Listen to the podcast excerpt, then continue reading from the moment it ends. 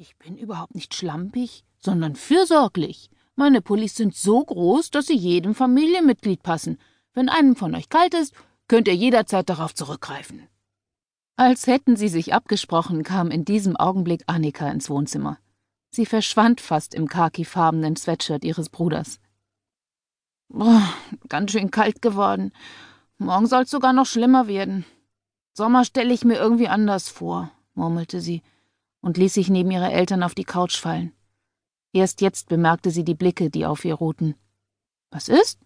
Warum schaut ihr mich so an? Daniel lachte, während seine Frau seufzte. Ich geb's auf. Dein Bruder wird wahrscheinlich erst ordentlich, wenn er einen eigenen Haushalt hat.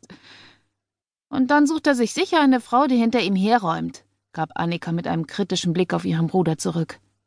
Doch statt ihr böse zu sein, lachte Felix auf. Du kennst mich ziemlich gut, Schwesterherz. Viel zu gut, erwiderte sie. Ein Glück, dass mein Freund so ganz anders ist als du.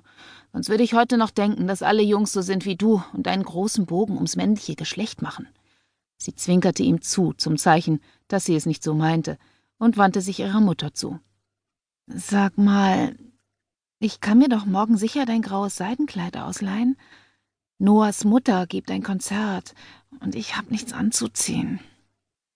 Tut mir leid, aber mein graues Kleid brauche ich morgen selbst, bedauerte Fee. Dein Vater und ich sind auf eine Hochzeit eingeladen. Aber du kannst das Schwarze mit dem Glitzerausschnitt haben, das dir so gut gefällt bot sie nach kurzem Überlegen an. Du bist ein Schatz, vielen Dank. Das passt ja noch viel besser, bedankte sich Annika, als hätte sie nur auf dieses Angebot gewartet. Sie sprang vom Sofa auf. Kann ich es gleich mal anprobieren? Das hast du doch bestimmt schon getan, sagte Fee ihrer ältesten Tochter schmunzelnd auf den Kopf zu. Nur ganz kurz. Ich muss es noch mal genau anschauen. Warte, ich komm mit. Du brauchst unbedingt die Meinung eines Fachmannes, beschloss Felix. Kopfschüttelnd sah Daniel seinen beiden Kindern nach. Ein Glück, dass wir nur zwei Töchter haben, sonst müsste ich befürchten, dass du morgen nichts zum Anziehen hast.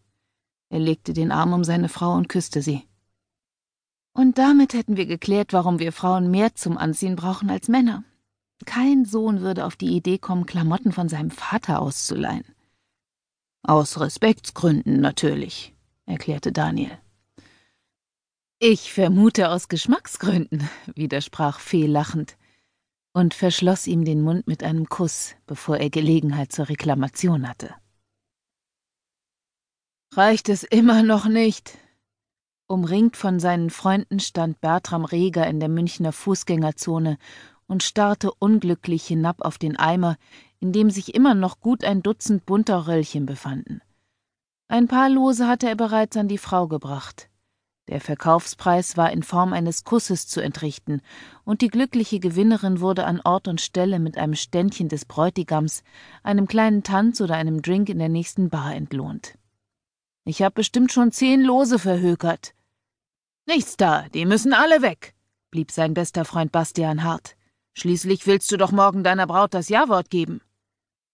Sofort stimmte der Rest der Gesellschaft einen Chor an. Ja, Wort, ja, Wort, ja, Wort, Bertram hielt sich beide Ohren zu.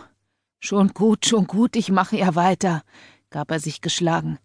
Er trank einen Schluck von dem Bier, das Bastian ihm hinhielt. Du hast auch keine Wahl, bestätigte der Kumpel aus Kindertagen und klopfte ihm auf die Schulter. Nur keine Müdigkeit vorschützen. Bertram zwang sich ein Lächeln auf die Lippen und machte sich mit dem Eimer und verfolgt von fünf nicht mehr ganz nüchternen Männern wieder auf den Weg. Ein Junggesellenabschied war nicht gerade das gewesen, was er sich für den letzten Abend in Freiheit vorgestellt hatte. Im Grunde genommen konnte er Veranstaltungen dieser Art gar nichts abgewinnen. Um aber seine Freunde und seine zukünftige Frau Franziska, es war ihre Idee gewesen, nicht zu enttäuschen, hatte er in den sauren Apfel gebissen. Während Zissa mit ihren Freundinnen ihre Heimatstadt Erding unsicher machte, zog er durch die Münchner Fußgängerzone und machte gute Miene zum bösen Spiel. Lose, frische Lose zu verkaufen. Preis, ein Kuss, ein Los, rief Bastian hinter ihm, während Bertram die Reaktionen der Passanten beobachtete. Einige senkten die Köpfe und flohen aus der Gefahrenzone. Andere schauten neugierig herüber. Eine Gruppe viel zu junger Mädchen blieb lachend und kichernd stehen. Ihre Blicke trieben Bertram das Blut in die Wangen.